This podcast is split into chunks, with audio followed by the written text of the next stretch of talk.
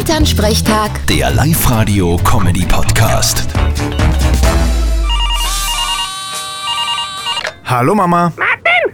Hörst mich? Hallo Oma. Ja, ich hör dich. Was gibt's denn? Martin! Es ist geschehen! Ich bin geimpft! Hö, bist schon dran gekommen. Ja! Gestern haben sie mir eine Spritzen reingehaut! Und wie geht's da? Spürst was? Ah! Gar nix! Ich weiß auch nicht, was soll ich haben! Bei dir wundert mich das eh nicht. Du bist eh abgehärtet. Na, was glaubst Ich habe im Zweiten Weltkrieg miterlebt, mein Lieber!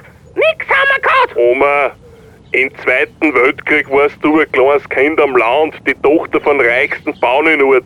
Wenn dir nicht gesagt hätte, dass ein Krieg war, wissest du das bis heute nicht. Der war gut, Papa. Aber was wisst denn ich schon? Alles haben wir wieder aufbauen müssen nach dem Krieg! das Einzige, was du aufgebaut hast, war hinten der alte Hernerstall.